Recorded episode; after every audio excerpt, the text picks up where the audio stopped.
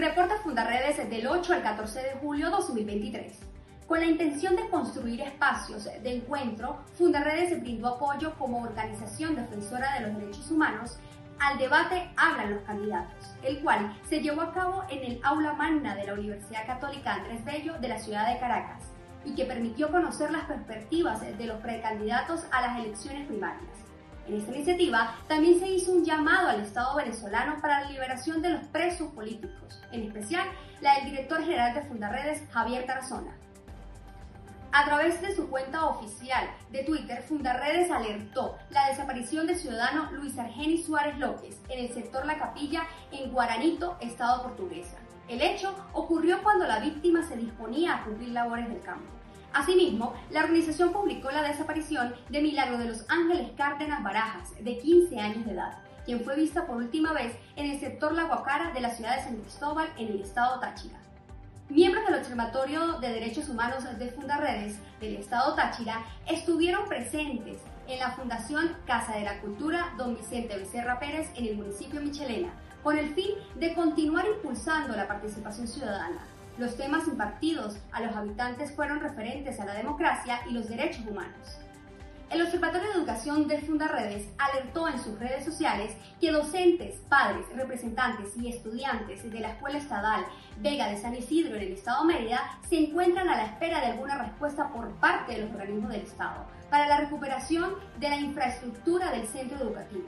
miembros del observatorio detectaron que la escuela está casi en ruinas, sin baños, puertas, ventanas y electricidad.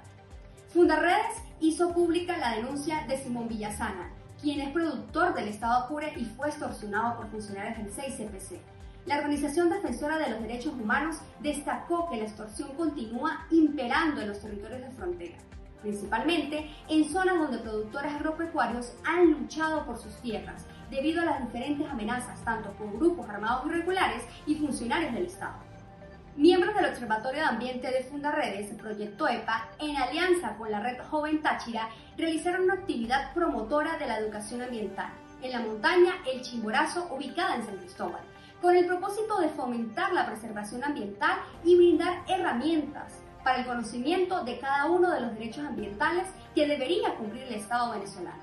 Por otra parte, Proyecto EPA alertó que los habitantes del sector unidad vecinal del municipio de San Cristóbal viven desde hace cuatro años con una problemática de aguas negras y pluviales, generando la proliferación de diversas enfermedades. Asimismo, vecinos de diferentes sectores de Puerto La Cruz en el estado de denunciaron una situación similar, la cual viene afectando a sus habitantes debido a los malos olores y a la contaminación que se produce, trayendo como consecuencias enfermedades dermatológicas, entre otras. La Coordinación de Fundarredes en el Estado Zulia realizó incidencia pública ante el Instituto para el Control y la Conservación de la Cuenca del Lago de Maracaibo para que se declare en estado de emergencia a la principal fuente de agua dulce del país. Takeibi González, activista y coordinadora de Fundarredes, exhortó una vez más a las autoridades competentes a actuar frente a la catástrofe ambiental que desde hace varios años alarma a los ciudadanos de esta zona. El director general de Fundarredes, Javier Tarazona, suma 742 días de detención arbitraria y privación ilegítima de su libertad. La organización continúa denunciando ante diferentes instancias las acciones cometidas contra el defensor de derechos humanos. Libertad para Javier Tarazona.